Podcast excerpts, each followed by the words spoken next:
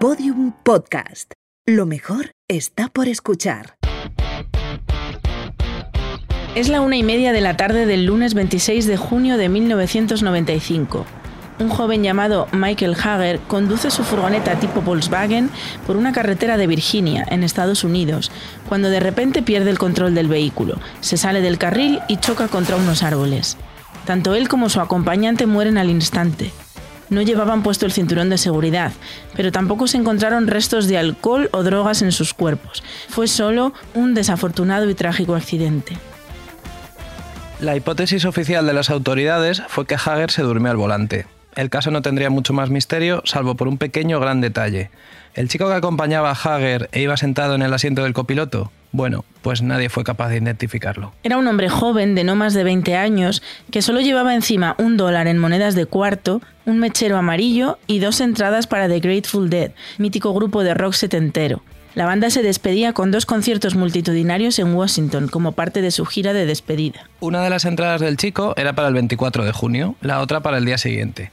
Lo más probable, por tanto, es que el muchacho hubiese asistido solo a ambos shows y que Michael Hager lo hubiese recogido haciendo autostop ya de vuelta a casa. ¿Pero a qué casa? ¿Cómo saber dónde vivía alguien sin ningún tipo de identificación encima?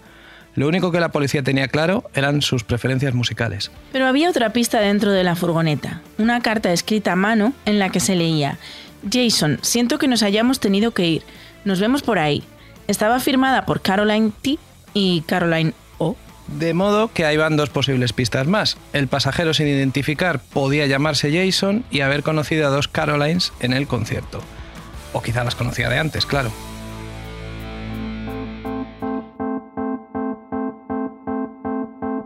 Los esfuerzos por identificar a estas dos mujeres fueron en vano. La policía tampoco tuvo mejor suerte con el supuesto Jason. La familia de Hager no pudo identificarlo. La persona que le revendió las entradas para The Grateful Dead nunca apareció, y la publicación de su retrato robot en los periódicos de la zona tampoco ayudó demasiado. En resumen, nadie sabía nada. En Estados Unidos, los cadáveres sin identificar reciben el nombre de John Doe, que aquí vendría a ser nuestro Juan Nadie. Dado que este John Doe en concreto parecía ser muy fan de los Grateful Dead, tanto que seguramente asistiese a dos conciertos suyos en días consecutivos, se decidió bautizar el cadáver como Grateful Doe. Durante los 20 años siguientes, un total de 21 personas habían sido descartadas como posibles identidades de esta víctima. Cuando todo parecía perdido, pues este tipo de casos suelen enfriarse con el tiempo, varias webs comienzan a hacerse eco de este misterio sin resolver. Algunas de ellas llegan a publicar esas reconstrucciones faciales de la víctima que la policía había hecho en 1995. Entonces es cuando varias personas afirman haber podido conocer a Grateful Doe, cuyo nombre real era efectivamente Jason. Jason Callahan, en concreto, natural de Illinois, pero que a mediados de los 90 compartía piso con un tipo de Carolina del Sur que, atención, lleva sin verlo desde que se fue a un concierto en 1995 para no volver jamás. Tras esta revelación, las autoridades se ponen en contacto con la madre de Jason Callahan, cuyo hijo exactamente llevaba 20 años desaparecido, y realizan un test de ADN. No hay duda de que aquel misterioso pasajero era él. Su familia obtiene, por fin, la respuesta a una duda que llevaba demasiado tiempo consumiéndolos.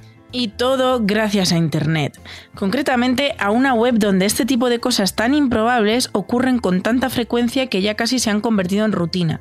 Una comunidad de fans obsesivos, detectives de salón, activistas de teclado y mentes hiperespecializadas que se vuelcan en investigar algunos de los misterios más fascinantes de nuestro tiempo y que, como acabamos de ver, a veces incluso los resuelven. Hablamos de Reddit, el actual centro neurálgico de Internet, o al menos de su cara B.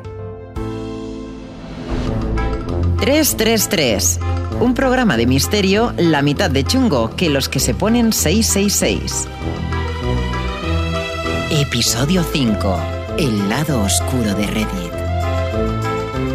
Bienvenidos, bienvenidas a un nuevo episodio de 333, donde nos gusta decir que somos la mitad de chungos que aquellos que se ponen el 666. Somos dos periodistas y comunicadores que pasan demasiado tiempo en Internet, a veces de manera productiva, cuando escuchamos algún podcast o leemos algún artículo interesante, pero otras, tenemos que reconocerlo, perdiendo el tiempo intentando averiguar el Wordle con tilde del día. No somos investigadores del oculto, aunque el 50% de este dúo sí tenga carné de satanista. Presente. Pero sí somos dos mentes curiosas y abiertas que han decidido explorar el lado enigmático de la realidad desde el periodismo y desde el humor también. Podríamos decir que estas dos eh, áreas son nuestros fuertes. Yo soy Noel Ceballos. Y yo soy Beatriz Cepeda, más conocida como Perra de Satán. Y ojalá mi fuerte fuera Jason Momoa, la verdad. Prefiero que sea él a que sea el humor y el periodismo. Pero no, supongo que solo me quedan los chistecillos, así que nada, me haré fuerte en eso. Hoy Noel y yo nos adentramos para que vosotros no tengáis que hacerlo en un lugar inabarcable, oscuro, misterioso, confuso. El episodio de hoy está dedicado a los misterios de Reddit, el lugar donde más horas muertas hemos pasado, nosotros por lo menos, después del teletexto y la granja de Facebook. Para quien aún sienta que se ha quedado en la era analógica, empecemos describiendo un poco por encima qué es esto de Reddit y por qué es tan importante. Nuestro corresponsal en Reddit, Noel Ceballos, nos eh, explica. ¿Dónde estamos, Noel? Yo en Reddit ahora mismo. Eh, saludo desde allí. Pues mira, para explicar por encima lo que es Reddit, yo creo que me voy a citar a mí mismo, como hacen los grandes, solamente los más grandes, eh, porque yo en 2015 tuve que escribir un, un, artículo sobre Reddit, muy poco después de que los detectives de la web ayudasen a identificar a Jason Callahan, pues yo escribí esto en, en GQ, en la web de GQ España. Con voz de citarte a ti mismo. Es que es, no Noel sé. hablando por Noel. No, la, la, que ponga va a ser porque no existe una voz de citarme y no, nos lo vamos a inventar ahora, ahora mismo. Eh, entonces, dos puntos mi cita, mi autocita. Por favor, di fin de la cita cuando termine. Por supuesto, eh, empieza la cita. La primera vez que uno entra en Reddit, no queda más remedio que preguntarse qué demonios tiene frente a sus narices. Una serie de enlaces a temas tan diversos como la experiencia personal de un desertor norcoreano, fotos de perros nadando, las declaraciones de un senador norteamericano homófobo, un gameplay del Fortnite y el último videoclip de BTS se agolpan para llamar tu atención en la portada, en caso de que aún no la hayas personalizado con tus preferencias de usuario. Y aunque lo hayas hecho, es probable que la sobrecarga de estímulos te lleve a preguntarte qué hacer con todo eso, qué significa, cómo empezó y cómo me abro yo paso por aquí. Fin de la cita. Muy bien. Pues sí, acabas de describir punto por punto mi experiencia con Reddit. O sea, creo que mi primer día fue totalmente así. Lo que me llevó a mí por primera vez a este lugar tan extraño, pues fíjate que fue mi carrera como periodista digital. Una de las partes que más me gustaba cuando yo me dedicaba a, bueno, pues a hacer temas de perritos virales para, para webs, eh, lo que más me divertía de, de, mi jornada de trabajo era lo que llamábamos buscar temas. Lo llamábamos buscar temas porque era un poco también como buscar un tesoro, ¿no? Entre toda la mierda que hay a diario en Internet, pues mi trabajo consistía un poco en rebuscar hasta encontrar un tema interesante y potente con el que poder escribir un artículo que diferenciase mi medio eh, pues un poquito mm. del resto, ¿no? Así que yo por lo menos me echaba sus dos horitas al día buscando temas, ¿no? Un ratito por la mañana y otro por la tarde. Y un día, pues eh, di con un artículo estadounidense eh, que me interesó, no me acuerdo de qué era el tema, pero bueno, la cosa es que este artículo citaba a Reddit como fuente. Y yo dije, espera, espera, espera, espera, espera. ¿Qué es esto de Reddit y por qué salen de ahí tan buenas historias? Y por supuesto a Reddit que me fui.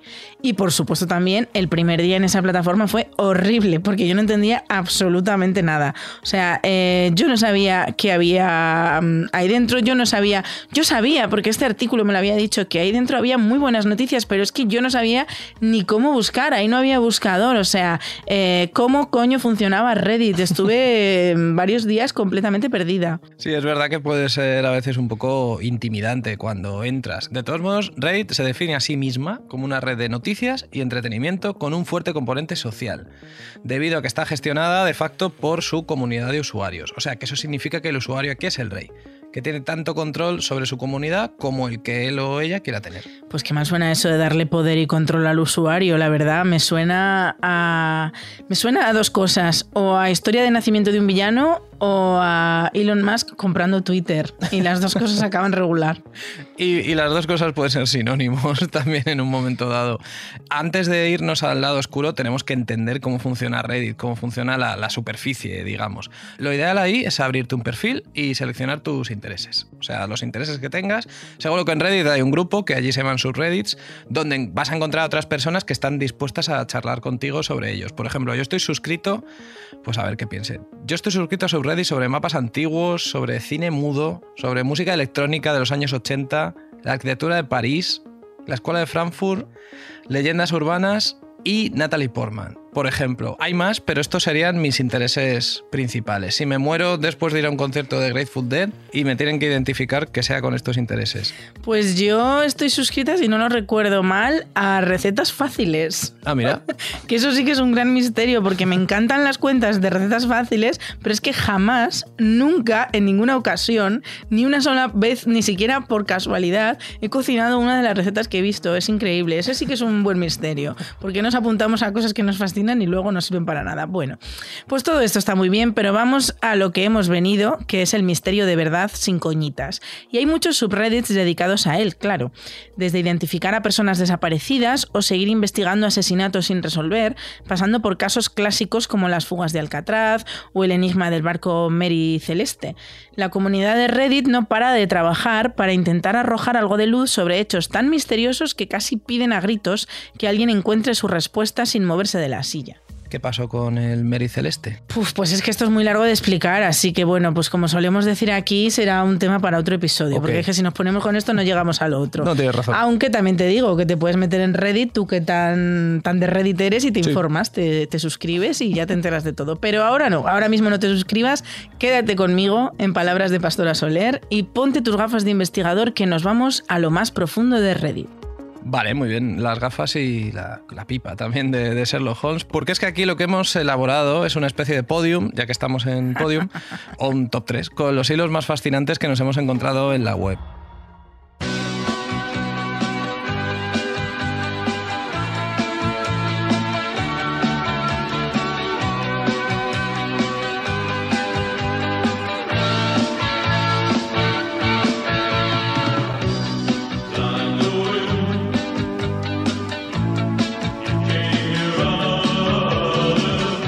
Estamos escuchando ahora mismo forma parte del primero de esos casos dorados de Reddit. Y sí, se trata de una canción. ¿La reconoces? Es normal que no lo hagas, pues nadie es capaz de hacerlo. En serio, nadie es capaz de recordar el título de esto que estamos escuchando, mucho menos el grupo al que pertenece. Es como si esta canción nunca hubiera existido. Pero existe, existe y hay pruebas. El origen de este caso se remonta a 2007, cuando una usuaria llamada Bluey, con dos U's, su nombre real es Lidia, así que vamos, va a ser mejor que la llamemos Lidia, se da de alta en un subreddit dedicado a identificar canciones. Es como la app de Shazam, pero especializada en composiciones tan tan raras que ni siquiera este software es capaz de reconocerlas. Sobre todo allí entra gente a preguntar cómo se llamaba esta canción que escuché de pequeño, que tenía un estribillo, como cosas que se te han quedado en la, ocultas en la memoria y que eh, alguien quizá pueda conocer y te pueda ayudar. Hoy en día es muy extraño descubrir una canción, una película o un artefacto cultural de cualquier tipo que no haya dejado huella en Internet, que no aparezca en ningún registro. Pero lo que Lidia encontró en una vieja cinta de cassette fue exactamente eso. Se trata de la grabación de un programa radiofónico que un tal Darius realizó a mediados de los 80. Conocemos incluso la emisora, es la NDR, una radio pública alemana que hoy sigue en activo. Darius, al igual que nuestro Grateful Doe, era todo un melómano, así que solía grabar en cinta las canciones que le gustaban de su emisora favorita. Esta cinta en concreto contiene temas de The Cure, de Simple Minds e incluso la canción de la película Cazafantasmas.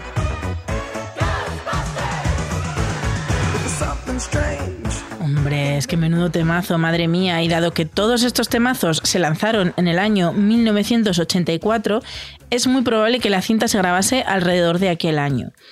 Darius digitalizó toda su colección de grabaciones radiofónicas en 2004, anotando escrupulosamente los títulos y artistas de todas las canciones que la componían. Sin embargo, había una que no pudo localizar. Hmm. Tras preguntar en varios foros especializados en música pop de los años 80, Lidia, que por cierto creo que no lo hemos dicho es la hermana de Darius, o eso dice ser, se puso en manos de la comunidad de Reddit. No pareció ser de mucha ayuda hasta que en 2019, muchos años después, porque ya posteó en 2007, un adolescente brasileño llamado Gabriel da Silva Vieira encontró este viejo hilo y se dedicó en cuerpo y alma a buscar a los autores de la canción más misteriosa de Internet incluso llegó a crear un subreddit que se titulaba precisamente así, la canción más misteriosa de Internet. ¿Y ha habido suerte? Pues no mucha, la verdad.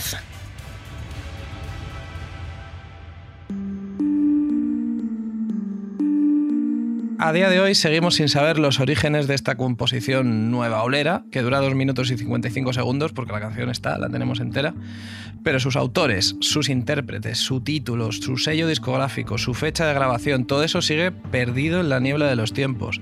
Tampoco es que se entienda muy bien lo que dice su cantante. Hay quien cree escuchar la frase like the wind en el estribillo, pero otros piensan que es blight the wind o blow the wind, no, no se sabe.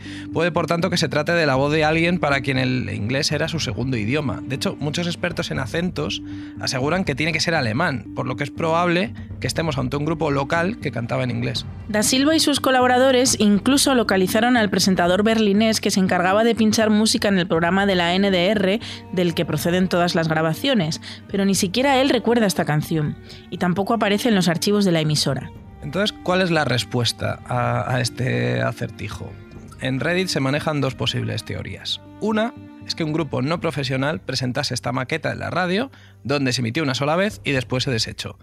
Desanimados, los miembros del grupo pues dejaron de intentarlo. Cada uno volvió a su vida y se olvidó de triunfar en la NTV siendo la respuesta alemana a U2, que es lo que parece que, a lo que parece que apuntaban con esta canción. Pues no es una mala hipótesis. En aquella época había cientos y cientos de adolescentes que soñaban con formar una banda e incluso llegaban a grabar una maqueta. Solo en la movida madrileña tenemos ejemplos a patadas de este fenómeno. Si al final la cosa no funcionó y decidieron dejarlo, es normal que Like the Wind, o como se titula esta canción, no tenga ninguna referencia en Internet. Fue algo que se emitió una vez, en 1984, y que nadie recordaría si Darius no lo hubiese grabado aquella tarde. La única posibilidad que nos queda es que la historia llegue a oídos de algún miembro de la banda o de alguien que trabajase como técnico en la grabación de la maqueta o algo así, en caso de que no estén todos muertos, claro. Desde que llevo investigando misterios en Reddit para este podcast, sé que mucha gente muere en extrañas circunstancias, mucha, muchísima. La otra posibilidad es que todo esto sea una estafa, que Darius y Lidia no existan y que su historia sea un bulo perpetrado por una persona o personas capaces de grabar una composición inédita y hacerla pasar por genuina hoy ciertamente existen los medios para dar la impresión de que un sonido pudo haber sido grabado de la radio a mediados de los años 80. Se necesitan conocimientos técnicos avanzados, pero este tipo de manipulación de audio es posible. La pregunta es, entonces sería por qué la tal Lidia o quien quiera que se esconda tras esta identidad no ha reivindicado aún su broma. Recordemos que su primer post es de 2007 y que el caso no explotó hasta 2019.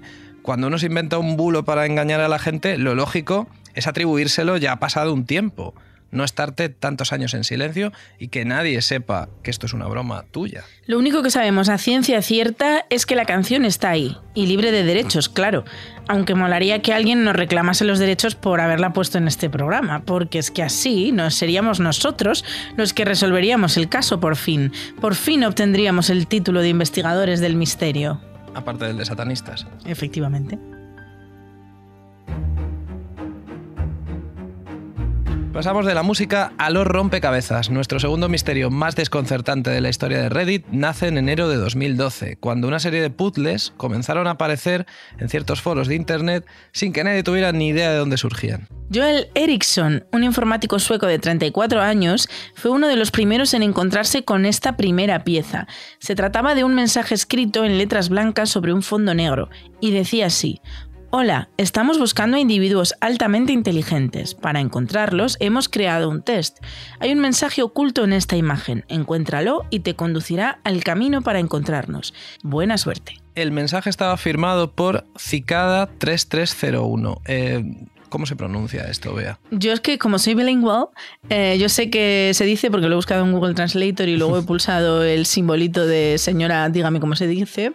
Cicada pero igual esto se queda un poquito pretencioso y lo dejamos en español. Cicada. Decimos cicada. Cicada, uno de los españoles me diera una peseta, lo dejamos en cicada. Lo dejamos en cicada. Cicada 3301. Eh, su logo era una cigarra, claro, porque cicada es eh, cigarra en inglés. Ese era el logo de una supuesta asociación en busca de genios. Decidieron que lo que más les representaba era una cigarra.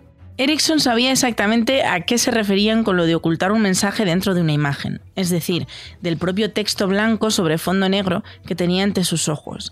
Era un ejemplo de esteganografía digital, que en cristiano significa esconder información dentro de un archivo digital.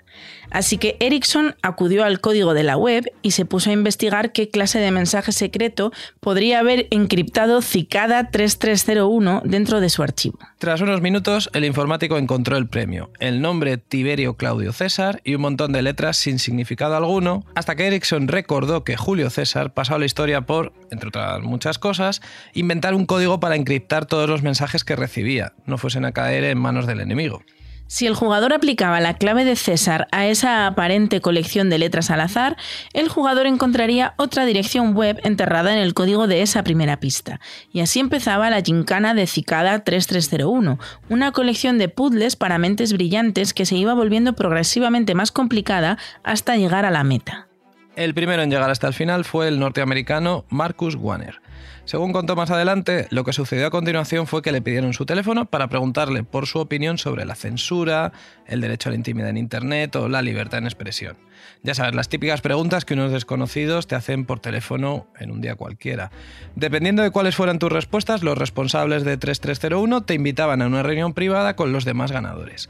Warner fue a este evento, donde aseguró que le encargaron un proyecto que no fue capaz de terminar. Y ahí acaban sus relaciones con Cícada y sus ganas de dar más detalles. Cicada. Soy un poco Hermione ahora. Hemos dicho cicada. Cicada. Hubo dos puzzles más. Uno en 2013 y el último en 2014. Quienes decidieron participar debían decodificar pistas y mensajes escondidos no solo en el código de imágenes digitales, sino también en composiciones musicales, fotografías de lugares, secuencias de ruido, páginas escaneadas de libros escritos con runas. Pues un auténtico desafío para cerebritos, en pocas palabras. Si nos fiamos de su primer mensaje, eh, Cicada 3301 hacía todo esto para reclutar a individuos con altas capacidades. Era una especie de prueba. Si la pasas, entonces eres digno de trabajar con ellos. Pero ¿quiénes son ellos? Reddit lleva desde entonces especulando, pero lo cierto es que Warner y el resto de ganadores no sueltan prenda. O bien aseguran que ni ellos mismos lo saben, lo cual puede o no ser cierto. ¿Entramos otra vez en el terreno de la hipótesis? Por favor. Mi favorito. Pues la hipótesis más obvia es que se trataba de una herramienta de reclutamiento. La CIA, la agencia de espías británicos MI6, el FBI, la Agencia de Seguridad Nacional estadounidense, cualquiera de estos organismos de inteligencia suele lanzar estos puzzles a escala global para descubrir a un montón de talentos que estaban siendo desaprovechados. Y cuando por fin tiene lo que más quiere, ficha a esos cerebritos y deja de celebrar más competiciones. Cicada 3301 podría ser una prueba más de estas. Otra teoría es que se tratase todo de un juego, claro. Y entonces la única satisfacción de los ganadores sería saber que son tan listos como aquellas personas que organizaron los tres eventos oficiales de 3301, pero nada más. No entrabas a trabajar en la NASA ni nada parecido. Lo que sí quizá te dieran es un diploma. Eso no lo podemos descartar. Un pin de listo. Un pin. Hombre, por lo menos que te validen la resolución de puzzles en LinkedIn, ya que la has echado todo este tiempo, que menos. Pero bueno. Hay rumores mucho más oscuros rondando por ahí. ¿eh? Por ejemplo, la policía de Chile compartió en su momento sus sospechas acerca de un grupo de hackers que podrían haber estado utilizando los puzzles para fichar a nuevos talentos, algo que la propia Cicada 3301 negó a través de un comunicado con su firma digital única. Y también se les ha acusado de ser una secta o parte del movimiento QAnon, que exploramos a fondo en otro episodio de 333. Y una vez más, Cicada lo negó. O sea, que emitió comunicados cuando la acusaron de ser una secta, una teoría de la conspiración o un nido de hackers. Pero se quedó callada cuando se rumoreó que podrían ser una herramienta de reclutamiento del FBI. Podríamos hacer una cosa. Podríamos cambiarle el nombre al podcast y llamarlo Cicada 333 para confundir un poco más a Reddit. Pues sí, no estaría mal, porque la llama del misterio sigue viva allí. Muchos usuarios están seguros de que 3301 puede volver el día menos pensado, o siguen intentando ponerse en contacto con los ganadores de los tres retos que se han hecho hasta ahora, o creen seguir descubriendo secretos adicionales dentro de aquellas pistas aparentemente ya resueltas del todo. Es que quién sabe, es que a lo mejor la cigarra no ha dicho su última palabra todavía. Será su último estriduleo. ¿Es que qué? Pues sí, sí, Noel, yo es que soy muy leída y he leído que estos insectos no cantan ni hablan, sino que estridulan. Es este, este es el término técnico. Ahora soy eh, cigarra lógica. ¿Cómo se dice la persona que gestiona las cigarras? Cigarra... Filología cigarrica. Ah, es, efectivamente, soy eso. Eh, pero sí, soy filóloga, soy filóloga, me gusta hablar bien, entonces yo me quise informar sobre cómo se decía correctamente. Y mira, te voy a dar otro dato sobre las cigarras, que este no es filológico, pero también me salió en Google cuando busqué cómo se pronuncia. Las cigarras solo salen a la superficie a estridulear cada 17 años. Así que quizás la próxima pista tarde mucho más de lo que pensamos y este misterio pues no esté tan muerto. Pues esto es interesante, dicho queda.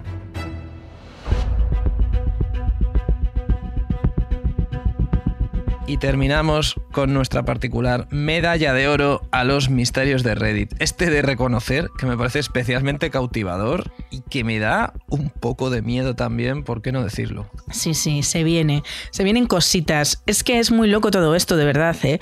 Lo más interesante es que eh, este caso del que vamos a hablar a continuación no es algo que pasó en el mundo real, por llamarlo así, y se investigó luego en Reddit, sino que estamos ante un enigma nativo. La historia que vas a escuchar escuchar nació y se desarrolló en la propia web. Sí, empezamos en diciembre de 2007 cuando un nuevo usuario de Reddit empieza a postear. El nick que elige es Religion of Peace, o sea, religión de paz. Pronto se erige como moderador de una comunidad especializada en... A ver, ¿cómo decir esto? En fotos de chicas en bikini. No es, exactamente eso, pero dejémoslo ahí. Lo importante es que a Religion of Peace le gustaba contar cosas sobre su pasado en su parcelita de Reddit. Cosas que no tenían nada que ver con esto que hemos llamado chicas en bikini, sino con sus años sirviendo en el ejército y su experiencia de combate. Resulta que era un veterano de guerra con antepasados holandeses, o bueno, eso es lo que él decía. No sabemos si fiarnos por completo de todo lo que dijese este usuario, pero si nos debemos fiar de algo, hagámoslo de el que decía que era su nombre real, que era Milo. De nuevo, al menos eso era lo que él aseguraba. También decía que tenía 79 años, una edad muy respetable para alguien que se pasaba el día escribiendo en Reddit. Aparte de para recordar batallitas, nuestro Milo estaba ahí para hacer publicidad de su propia web, que se llamaba Lake City Quiet Pills, traducido al español algo así como las pastillas silenciosas de Lake City. Esta página ya no existe, pero podemos visitarla a través de algunos buscadores. Su contenido, pues esas fotos de chicas en bikini, claro. Lo que Milo estaba haciendo era desviar el tráfico de Reddit a su propia web. Si lo que buscabas eran imágenes de un tipo muy concreto, el sitio que tenías que visitar era pues las pastillas silenciosas de lakecity.com. Pero si tú quieres crear eh, una web de fotos eróticas, no le pones ese título. ¿Por qué le pones ese título a una web que, que, tiene un contenido de ese tipo? Pues aquí es donde las cosas empiezan a ponerse raras de verdad. ¿Recuerdas las técnicas de esteganografía digital con las que Cicada, Cicada 3301 escondía códigos dentro de imágenes? Pues la web de Milo hacía algo parecido. En su superficie, su fachada, lo que veías nada más entrar, esta era una web de fotos eróticas sin más. Pero si entrabas a fisgar en el código de la página, lo que te encontrabas era nada más y nada menos que un foro secreto. ¿Y cómo descubrió esto Rey? ¿Cómo descubrió que en una web de este tipo había un foro secreto? Bueno, pues vamos por partes. El 17 de junio de 2009 se crea un nuevo usuario que se llama 26 y un cuarto de hora después publica su primer post bajo el título de el fin de Religion of Peace. Ha muerto hoy. Oh, bueno, pues descanse en paz. Tenía 79 años tampoco. Sí, bueno, pero eso ahora se dice, eso es joven. Ah, bueno, Qué joven, ¿no? Bueno, pues esa es tu opinión. pero bueno, eh, 26 se identifica como la persona que asesoraba a Milo en temas tecnológicos y mantenía activa su web. Y añade, Milo era un viejo cabronazo. Me dio mi primer trabajo cuando dejé el ejército. No tenía familiares ni amigos de verdad. No sé qué más decir. Lo echaré de menos, bastardo miserable. Qué bonitas palabras de despedida, por otro lado. Ojalá alguien diga eso de mí cuando me muera. Nos emocionamos, sí, sí. Bueno, suena que tenía una relación muy sana, eh, desde luego. En cualquier caso, 2.6 desapareció tras su primer y único mensaje, momento en que muchos usuarios de Reddit empezaron a oler a chamusquina. O sea, si Milo hubiese querido desaparecer de repente, solo tenía que dar de baja su perfil y abrir otro donde anunciase la muerte de Religion of Peace, ¿verdad? Convencidos de que eso era lo que había ocurrido, empezaron a escarbar en pastillas silenciosas de likecity.com para ver si encontraban alguna pista. Lo que encontraron fue el foro secreto, donde Milo, 26 y otros muchos usuarios posteaban con cierta frecuencia. ¿Y de qué hablaban? Pues nadie puede estar seguro, porque lo que está clarísimo es que usaban un código. Por ejemplo, hablaban mucho sobre dar fiestas, pero no parecían conocerse en persona. ¿Qué clase de fiestas organizaban entonces? En este caso solo hay una hipótesis para darle sentido a este misterio. Y la hipótesis es la siguiente. Lo voy a decir. Milo tenía una red de asesinos a sueldo. Todos ellos, sí, todos ellos eran veteranos del ejército y se comunicaban a través de un foro secreto escondido en una web de fotos porno. Madre de Dios, esto no se le ocurre ni a peli de tarde, ¿eh? Pastillas silenciosas de Lake City podría ser una referencia bastante obvia a la fábrica de municiones del mismo nombre que el ejército de Estados Unidos tiene en Missouri. Una pastilla silenciosa salida de la fábrica de Lake City sería, por tanto, una bala. Si alguien con experiencia en combate te la administra, desde luego que te quedas en silencio, vamos, muda completamente. Sí. Tras la supuesta muerte de Milo, el foro secreto siguió más o menos en activo, pero sin mensajes interesantes. Solamente había algunos supuestos empleados del anciano recordando lo agradecidos que le estaban por haberle dado un trabajo después de que colgasen el uniforme. Todo esto cambia el 12 de enero de 2010, cuando 26 escribe el siguiente mensaje.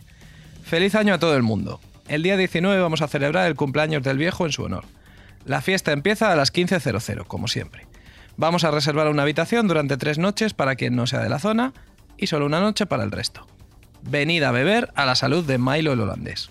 Oye, pues mira qué majos, que van a celebrar su cumpleaños aunque él ya no esté. Me parece muy emotivo, ¿eh? Esta gente yo creo que eran, eran buenos tipos. Mm, Bueno, el siguiente mensaje es del 18 de enero y dice así. Tenemos 38 habitaciones en el Marriott. Shade, que se supone que es otro usuario de este foro, tiene las tarjetas. Recogedlas en la fiesta. Dad el nombre con el que viajáis y ya está. No se necesita ninguna otra identificación. Hmm. El nombre con el que viajáis. Pero ¿qué clase de fiesta de cumpleaños es esta? Que la gente usa seudónimo. Es como el cumpleaños de un superinfluencer, que en vez de decir hola soy Mario Jimeno, tienes que decir hola soy arroba Maricus King. espera, espera, que hay más. Hay más reglas para la fiesta, una fiesta con muchas reglas. Por ejemplo, otra que pone también 2.6. No gastéis más de 500 en el servicio de habitaciones, ¿ok? Las líneas de teléfono allí no son seguras. El autobús sale del hotel a las 13.30. Mucho presupuesto para un cumpleaños, ¿eh? A ver si este Milo estaba forradete. La gente que se registra en los hoteles con nombres falsos y se preocupa por las líneas telefónicas no celebra cumpleaños normales, no. El 19 de enero de 2010, al mismo tiempo que se está desarrollando esta supuesta celebración de cumpleaños en honor de Milo, los medios de comunicación de todo el mundo daban la siguiente noticia. Y el comandante general de la policía de Dubái, Dahi Halfan, confirmó que el acusado en el caso del asesinato del dirigente del movimiento Hamas, Mahmoud al-Mabou, fue detenido en Canadá. El detenido es quien aparece en las imágenes de las cámaras de vigilancia con una vestimenta blanca, utilizando el ascensor junto al líder palestino. Igualmente se puede observar al acusado camino a una habitación en el hotel donde se cometió el crimen. Así es, fue justo el mismo día en que el líder de Hamas fue asesinado en su habitación de un hotel de Dubái. Su cuerpo fue descubierto al día siguiente, pero las cámaras de vigilancia que había colocadas por los pasillos muestran mucho movimiento durante la hora aproximada a la que murió al-Mabou. Mucha gente con gorra, moviéndose muy deprisa, además gente de aspecto occidental, aunque las gorras impiden ver bien del todo sus rostros. Es casi como si estuvieran altamente entrenados para evitar las cámaras, hacer lo que tuvieran que hacer y largarse del hotel cuanto antes. El 7 de febrero, 26 vuelve a postear en pastillas silenciosas de Lake City. Es una lista con los gastos de la fiesta. En total, 94 mil dólares. Y un mensaje final.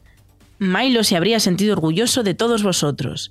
Gracias. Así que, ¿estamos insinuando que mataron los muchachos de Milo a Mahmoud al-Mabou? ¿Es eso lo que estamos sugiriendo aquí? Nosotros no, pero mucha gente de Reddit sí lo hizo. Nosotros nos hacemos eco de lo que dijeron en Reddit. Lo que estamos diciendo aquí es simplemente que el asesinato de un controvertido líder palestino, a quien el gobierno de Israel llevaba años buscando por diferentes motivos, coincidió plenamente con la fiesta de esos muchachos. Unos muchachos que no paraban de hablar de hoteles, de nombres falsos, de líneas telefónicas no seguras, y que a día de hoy aún no sabemos quién mató al Mabú. La policía de Dubái tuvo sus sospechas desde el primer momento, por lo que emitió órdenes de arresto contra 11 ciudadanos europeos y 3 australianos, aunque sería más concreto hablar de 11 pasaportes europeos y 3 pasaportes australianos.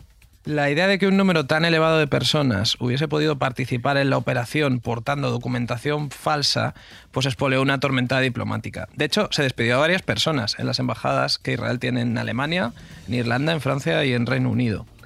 Lo que pasa es que nada de esto acercó a las autoridades a la verdad. La Interpol aseguró entonces que los sospechosos usaron gorras, pelucas, maquillaje facial para ocultar sus rasgos, pero es que además también lo que decían es que accedieron a la habitación de Al-Mabub a través de un dispositivo electrónico. O sea, que parece la trama de una película de espías, de Misión Imposible, pero es real. Tan real como que a principios de junio de 2010, Alemania pidió a las autoridades polacas que arrestasen en su nombre a un supuesto agente del Mossad que, estaban seguros, jugó un papel en el asesinato. Aunque el cargo por el que se le detuvo fue la falsificación de un pasaporte alemán, claro. O sea, que lo único que sabemos a ciencia cierta es que unas 30 personas disfrazadas como en carnaval participaron en esto con pasaportes falsos y que la Interpol poco menos que culpa al Mossad de estar detrás de toda la operación, aunque no tiene pruebas suficientes como para acusarlo formalmente. ¿Y qué dijo Israel al respecto? Pues lo creas o no, lanza un comunicado oficial negando las acusaciones con el argumento de que ningún agente de inteligencia suyo habría sido tan chapucero como para dejarse grabar por unas cámaras de seguridad en un hotel. Vale, vale, ya veo. Pero eso no significa que el Mossad no pudiese subcontratar a nuestros muchachos del foro secreto, ¿verdad? Es que esta es la hipótesis principal de Reddit. Es, por así decirlo, mm, ahora mismo su teoría maestra. Un viejecito mal encarado llamado Milo monta una red de fotos picantes como simple tapadera para mantener en contacto a un grupo de veteranos a los que de vez en cuando contrata para eliminar a ciertos objetivos civiles que sus clientes quieren ver eliminados, por así decirlo. Poco antes de su muerte, el Mossad lo contrata para ver qué se puede hacer con Almabu. Una vez Milo estira la pata, su lugarteniente sigue adelante con las negociaciones y se lleva a algunos de sus chicos a Dubái para pues en colaboración con agentes israelíes, llevar a cabo uno de los asesinatos políticos más oscuros de los últimos 20 años. Y las pruebas de todo ello estarían escritas en código en el foro secreto de las pastillas silenciosas de Lake City. Esta sería a grandes rasgos la teoría de Reddit, pero nos la creemos porque es un poco loca. A ver, desde luego es una gran casualidad que su fiesta de cumpleaños coincidiese con el asesinato de este hombre. Mucho más si sucedió en un hotel, porque ellos hablaban de hoteles en sus mensajes. Pero vamos a ponernos escépticos. ¿Cuántos cumpleaños se celebrarán a diario en hoteles del mundo? Pues un montón. ¿Cuánta gente tiene 90.000 euros de presupuesto para un cumpleaños? Muchísima. Sin embargo, mi principal duda es otra. Esta gente tenía que comunicarse a través del foro secreto de una web porno. No podían intercambiar mails o abrir un grupo de WhatsApp o de Telegram, ¿no? Que es como más mm, alternativo. No, porque les preocupaba mucho que alguien interceptase sus comunicaciones. Por eso decían lo de las líneas telefónicas del hotel. Lo del foro secreto les debía parecer la forma más segura, pero aún así estaba claro que hablaban en clave. Todos esos mensajes sobre el cumpleaños de Milo están como mínimo refiriéndose a otra cosa diferente. O sea, nadie se preocupa de si el teléfono en su habitación del hotel está pinchado cuando va simplemente a celebrar una fiesta en honor de su amigo que acaba de fallecer. Creo que ahora entiendo el nivel de obsesión que mucha gente tiene por estos temas en Reddit. La verdad es que me estoy empezando yo misma a poner un poquito conspiranoica. Y eso nunca es bueno, te lo aseguro, ¿eh? A ver, ya para concluir, yo creo que jamás, es posible que jamás lleguemos a saber la verdad sobre las pastillas silenciosas de Lake City y su propósito secreto. Igual, quién sabe, simplemente lo de las fotos ya era suficiente como para mantener este nivel de secretismo, porque puede que algunas de esas fotos no fueran legales. De hecho, en Reddit se cuenta que algunas de esas fotos no eran legales. También puede que lo de Almabuf fuese solo una coincidencia. Pero es que hay una cosa que está clara. Por historias como esta es por las que merece la pena pagar Internet todos los meses.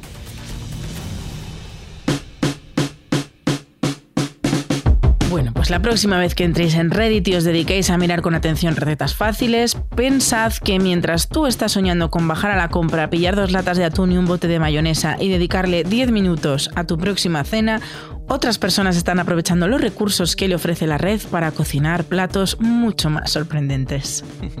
Y la otra moraleja sería que si alguna vez os invitan a una fiesta de cumpleaños en un hotel, no olvidéis llevar gorra por lo que pueda pasar. Esto ha sido 333, un programa que pretendía no ser muy chungo, pero igual hoy nos hemos pasado un poquito, ¿eh? No siempre podemos cumplir nuestras promesas. Adiós.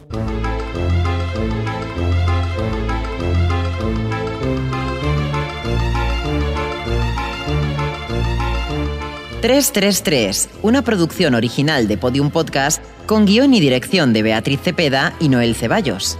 Nico Solís en el diseño sonoro. En la edición, Ana Rivera. Jesús Blanquiño, jefe de proyecto. Y en la producción ejecutiva, Lourdes Moreno Cazalla. Escucha todos los episodios de 333 en la app y web de Podium Podcast y el resto de agregadores.